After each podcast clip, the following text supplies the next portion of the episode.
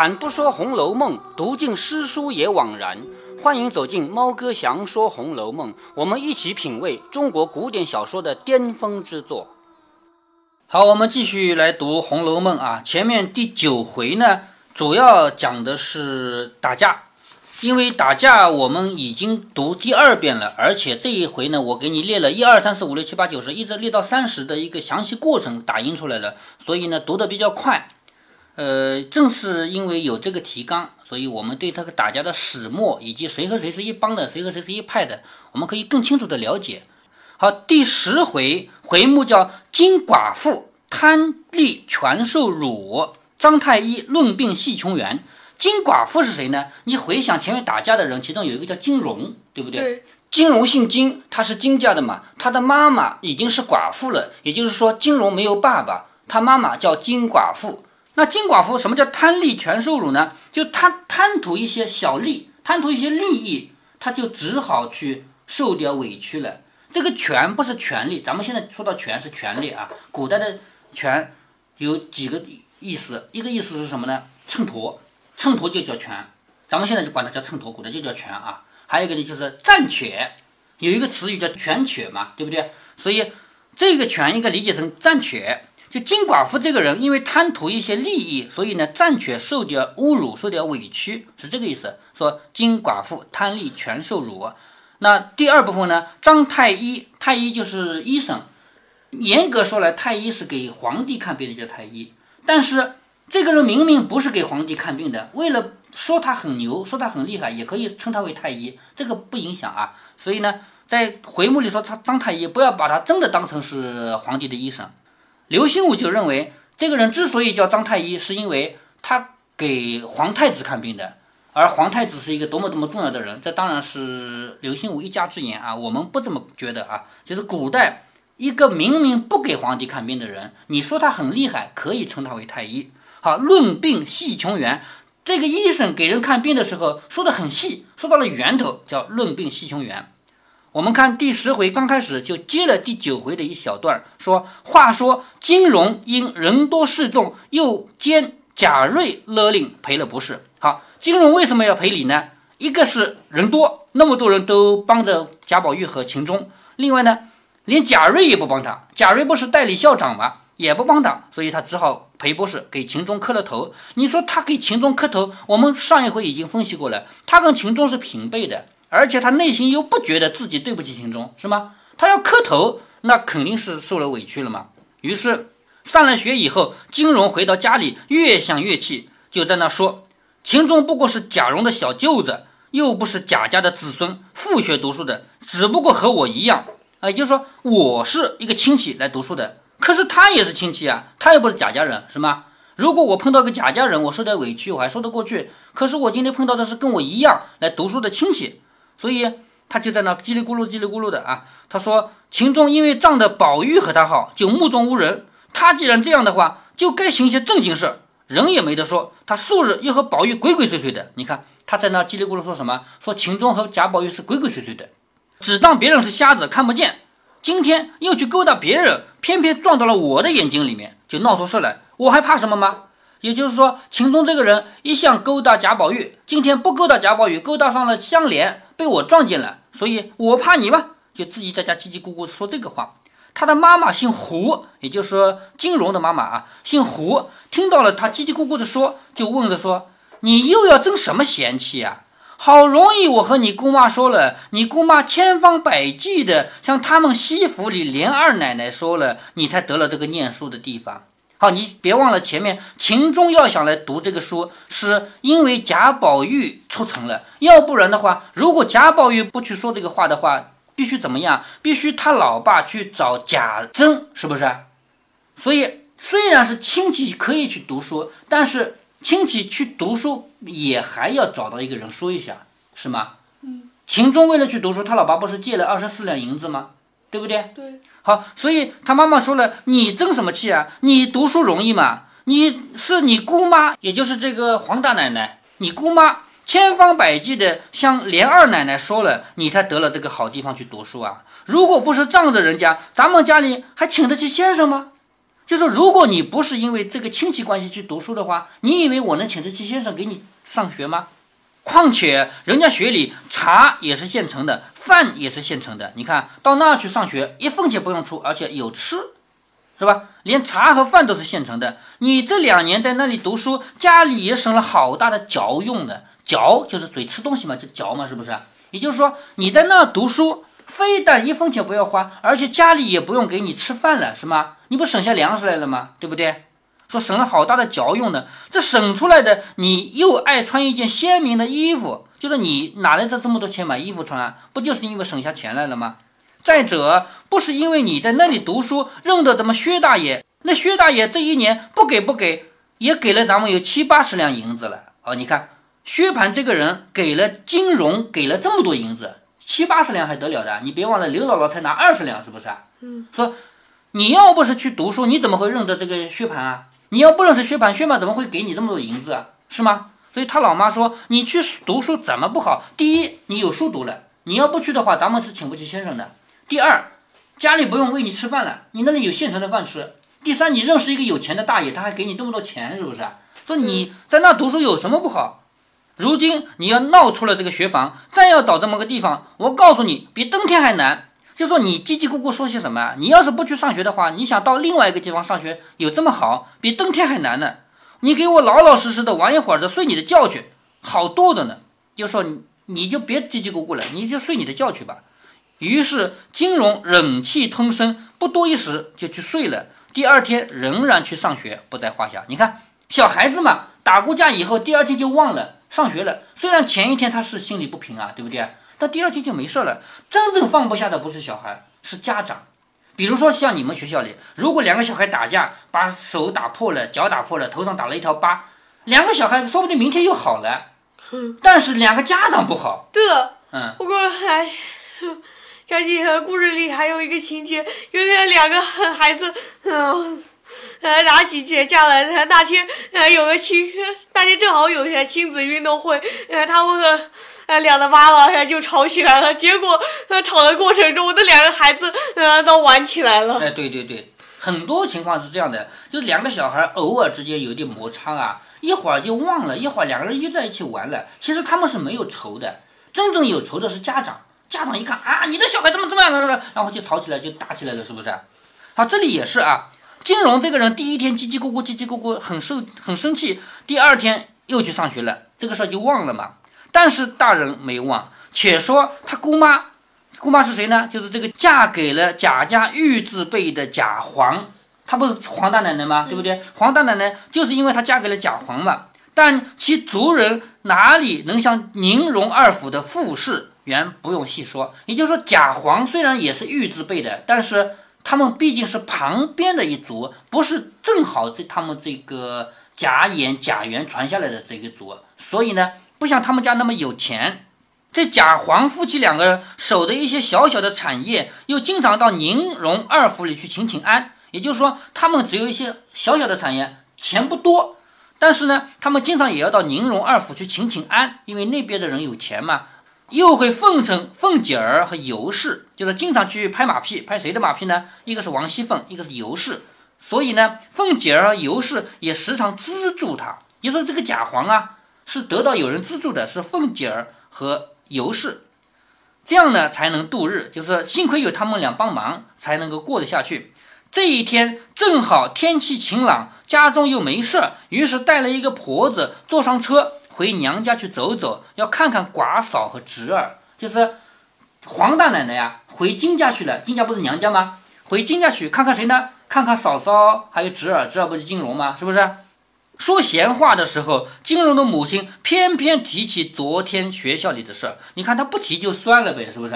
一提，从头到尾一五一十的向他的小姑子说了。小姑子什么意思啊？就是儿子的姑妈，知道吗？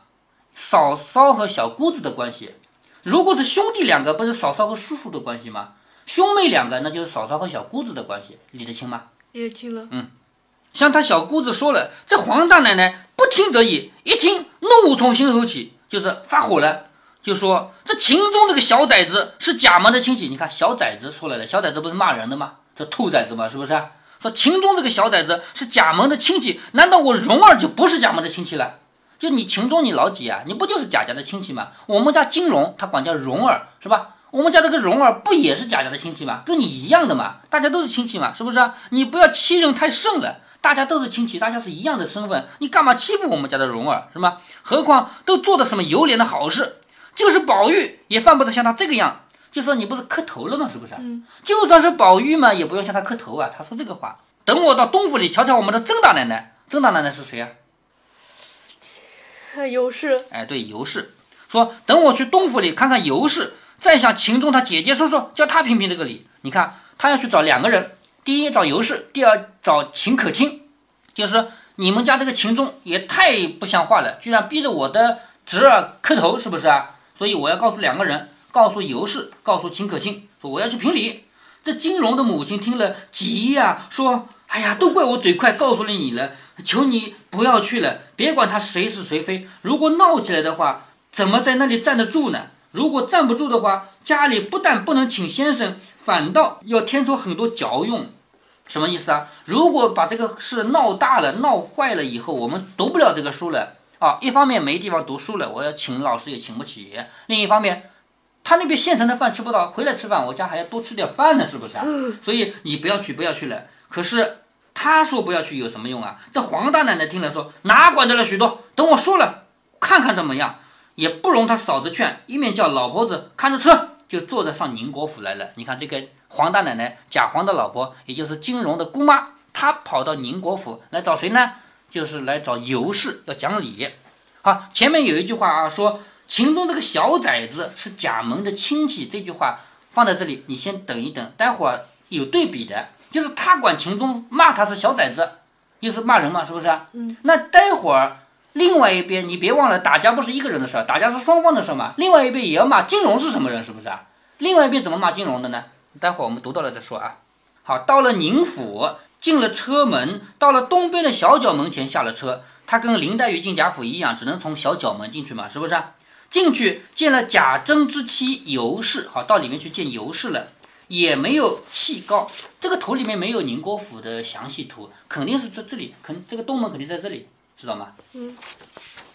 进去见了贾政之妻尤氏，也没有敢气高。你看啊，刚才那个说话说的多狠啊，说我要找他们评理去。他真见了尤氏，敢这么说吗？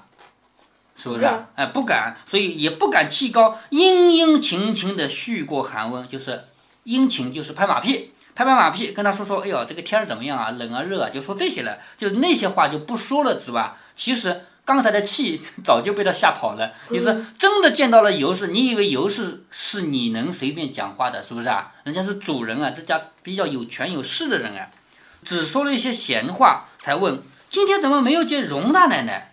荣大奶奶是谁啊？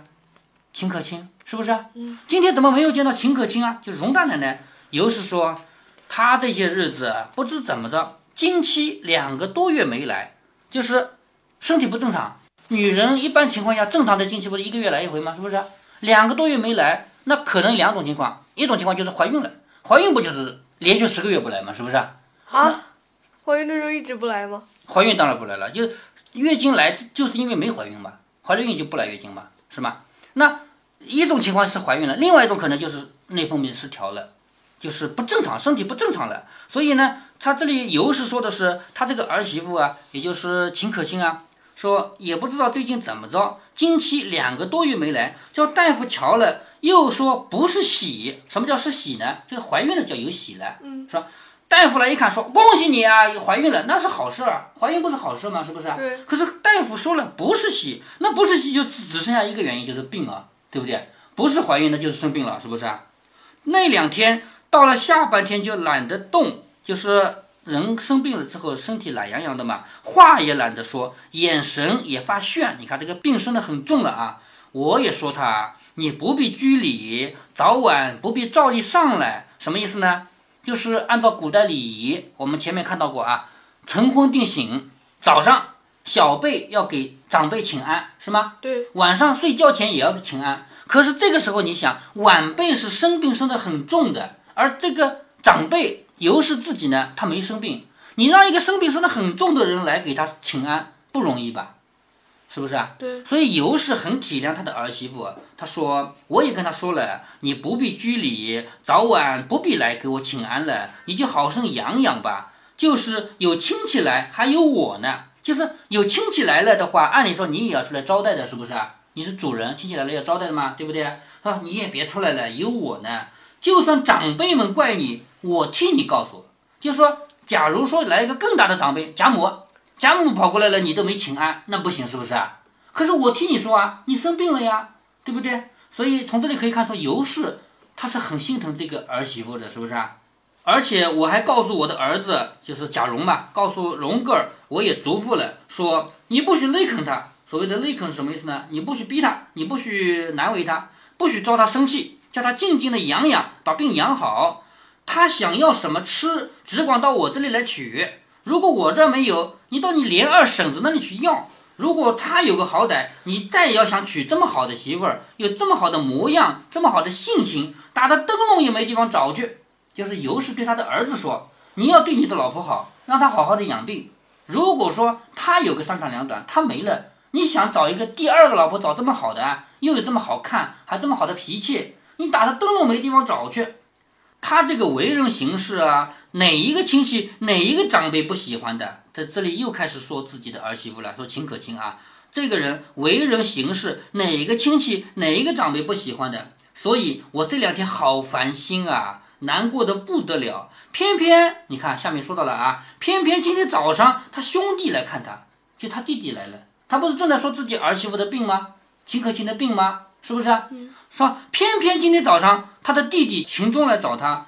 谁知这个小孩不知好歹，就说这个弟弟秦钟来看姐姐，姐姐生病了，你就少说几句嘛，是不是啊？生病了你还能把那个坏事说给他听吗？就不行，是不是啊？说这个小孩不知好歹，看见他姐姐身上不爽快，就算有事儿你也不能告诉他呀。就现在你别忘了啊，现在尤氏还在跟黄大奶奶说话，是不是啊？对，秦钟跑来跟他姐姐说话，胡说八道。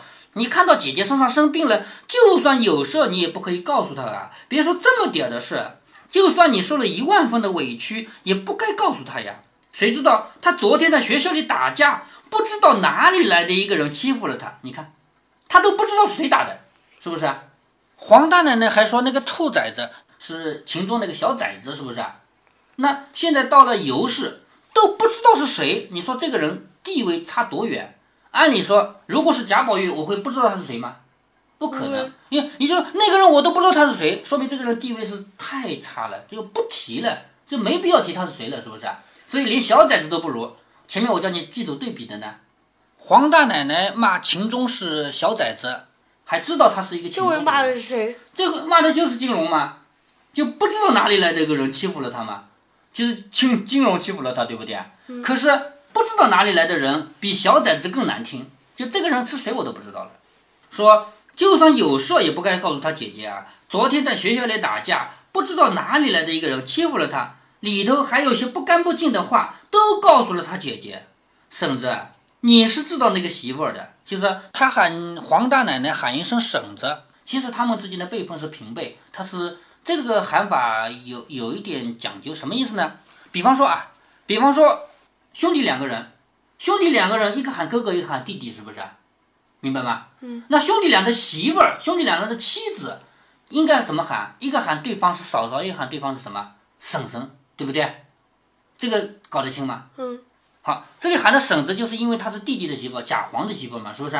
他说：“婶子啊，你是知道我那个媳妇的，就是你是知道秦可卿这个人的，虽则见了人有说有笑，会行事儿。”可是心细呀，心里重啊。就说平常你看他这个人也会做事，也会说话，可是他心里放不下事啊。他听到这些话都要想个三天五天。这个病就是这样才来的。就说秦可卿为什么生病啊？就是因为他整天心里想那么多事给想出来的嘛，焦虑出来的嘛。可是现在病还没好呢，他的弟弟被人欺负了。所以他又恼又气，恼的是那群混账的狐朋狗友、扯事搬飞、挑三祸四的那些人，就是他恨啊，恨谁呀？恨了那帮不争气的那些小孩子，是不是啊？啊，气的是什他自己的兄弟不学好，不去好好念书，到学校里去跟打架。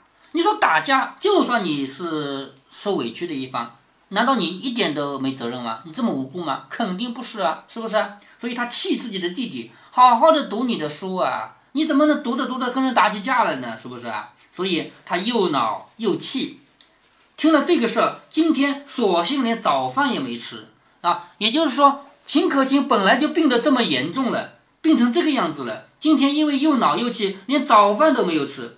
我听见了，我才到他那边安慰了一会子，又劝解了他兄弟一会子，就是我又劝了一下秦钟，我叫他兄弟到那边府里找宝玉去了，也就是说劝劝他不要气了，不要气了，打过架以后，以后就别算了吧，然后就叫他去到另外一边府里，到西府里去找宝玉玩去了，我才看着他吃了半盏燕窝汤，这个他指的是秦可卿，刚才不是说气得连早饭都没吃吗？是不是？说我看着他吃了半盏燕窝汤。这会子才过来，婶子，你说我心焦不心焦？就是你说我急不急？好，读到这里，你看出来了吗？黄大奶奶本来是想来论理的，来说理的，结果她一口都没开，先听尤氏说了一大堆，是不是？尤氏说的是什么？说秦可卿多可怜啊，生病生成这个样子，而且他弟弟打架的事情惹得他连早饭都吃不下，是吗？黄大奶奶听到这里，那她自己的话彻底就没了，她还能说什么呢？难道她还能说，哎，我那个？侄儿被打了，还能这么说吗？这不能了，是不是？尤氏继续说：“况且又没个好大夫，我想到他这个病上，心里就像针扎一样。你们知道有什么好大夫没有？好，古人看病跟咱们现在不一样啊。咱们现在说生了一个什么病，你说该去哪个医院呢？到常州医院呢？常州二院呢？还是到北京协和医院呢？那到北京总好了吧？是不是？都是这么想的，是不是啊？古代不是的，古代是。”哪个医生好一点呢？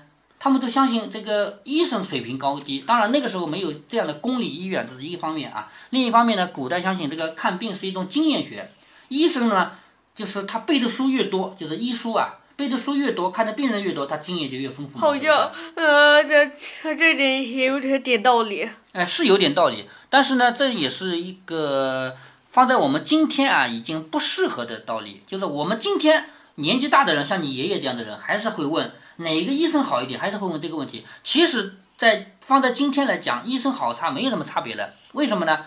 你组成的几滴血放在机器里去一验出来的数据都是清清楚楚的，嗯，是吗？哪个偏高，哪个偏低，跟医生没关系，是不是？但是，呃，以前以前还没有这么精密的仪器。以前当然没有，可是到了现在，你的爷爷依然相信这一套，他不相信机器，不相信那些现代化的东西，他就要去找那些。大大卖的老中医，他这一代人拿他没办法了，咱们不能去学爷爷那辈人啊。那《红楼梦》那个年代当然是只能这样了，是不是嗯。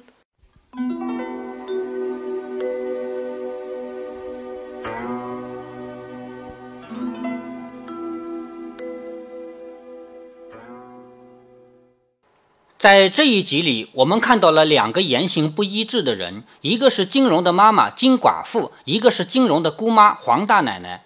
上一集读到顽童闹学堂，我们已经说过，打完架以后，小孩会忘了，而家长忘不了，所以就有了金寡妇和黄大奶奶两人的戏份。你说金寡妇为什么言行不一呢？她对自己的儿子说那么多话，那么委曲求全，可是隔天跟自己的小姑子怎么就不委曲求全了呢？她要是真的理性，真的委曲求全，她应该管住自己的嘴。其实原因很简单，每一个人说的话和做的事本来就不完全对等，能把语言和行动统一起来的人是很少的。金寡妇这个人，她的行动是不得已的嘛，是为了贪利而受辱嘛，所以这种不甘心会在语言之中表露出来。黄大奶奶也是个言行不一致的人，她在自己的嫂子面前表现的大义凛然，一定要代表金家去向贾家和秦家讨个是非，结果去了尤氏那里，一个字也没提。原因还是埋在深处的人性。每一个人都希望在人前表现自己的重要性。他来到金家，也就是娘家，那他可高贵了，因为他是贾家的人嘛。他来到贾家，那基本上算是最没地位的人。用明烟的话说，跪着向王熙凤借当头的。这话虽然是假的，但是明烟敢这样说，就证明他在贾家的分量连像样点的仆人都不如。我们人性深处有一个问题，就是越悲屈的角色，越要大张旗鼓地证明自己的权威。比如皇宫里的太监，那是个把身体和尊严一起阉割的人。他们一旦得势，是多么的横行霸道。就连鲁迅笔下的阿 Q 那种处于社会最底层、总是受人欺负的人，他碰到他能欺负的人，也要证明一下自己嘛。所以，我们就不难理解曹雪芹笔下的黄大奶奶为什么前后不一了。就在这样的情况下，曹雪芹把我们又一次带进了深宅大院。笔墨终于要开始写秦可卿的命运了。关于尤氏对秦可卿的评价，长久以来一直让人做文章。其中就有一句，尤氏说秦可卿这样的人打着灯笼没处找。刘心武就抓住这句不放，说一个从养生堂里抱来的弃婴，一个芝麻大小的官，用来巴结贾家的女孩，像贾家这样的豪门贵族，嫌弃还来不及，怎么可能打着灯笼没处找去？所以他就得出一个结论：这是个公主。其实打着灯笼没处找这句话很好理解，因为这是尤氏向黄大奶奶转述他对儿子说的话，这有点绕口啊。尤氏对儿子说：“你这个老婆怎样怎样。”首先，这就不一定是心里话。然后，他在黄大奶奶面前，也就是在一个外人面前评价自己的儿媳妇儿，还是转述自己对儿子的话，那就更不可靠了。在他们这样的大家大族，婆媳关系应该是怎样的呢？应该是表面十分和睦，心里暗存私心。后文贾母和邢夫人之间那场交锋，我们就可以看出来。所以刘心武的解读，一方面是他自己已经掉沟里了，另一方面是他没有触及到人性的深处。关于尤氏看病的心理，跟我们现代社会没有区别。实话说，寻找好的医生，不管是在古代还是现代，都有一定的道理。首先，在古代看病只是一门经验学，好的医生他看到的病例多，所以经验丰富。现在也是这样啊。有些病发病率是十万分之一，你要在小城市里，医生都没听说过嘛，就当感冒来治了。结果去了北京，人家见多了嘛，一眼就对症了。不过在这里还有一个错误的观点，从古到今都有。好多人都相信，世上所有的病以及他们的治疗方法都已经被古人写出来了。名医和庸医的区别在于，他们背的数量不同，名医背的多，庸医背的少。所以很多人开口就说古书上说什么什么，如果碰上了疑难杂症，就说我见少识浅，没有查到古书上的相关记载。这种观点是十分错误的。现在依然有两种截然不同的观点，一种是支持现代化的仪器，比如透视、CT、核磁共振；另外一种人对这些仪器深恶痛绝，他们认为把一滴血放进仪器里就能得出哪个高哪个低，这种冷冰冰的机器是没把它当活生生的人，把它也当机器了。不相信仪器的人还有一种心理，认为一滴血放进仪器里得出来哪个高哪个低，就算两个病人的数据完全一样，也不是同样的病；就算两个人得了完全相同的病，也得用不同的方式治疗，因为千人千方嘛。而仪器不行，他们只会得出死板的数据。相信仪器还是相信人，这是个永远吵不完的话题。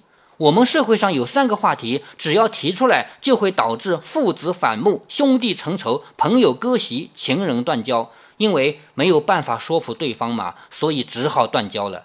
在猫哥详说《红楼梦》的第三百九十五集和三百九十六集，猫哥会给大家把其中两个断交的话题给说出来。反正听到那里，《红楼梦》已经听完了，您可以放心的跟猫哥断交了。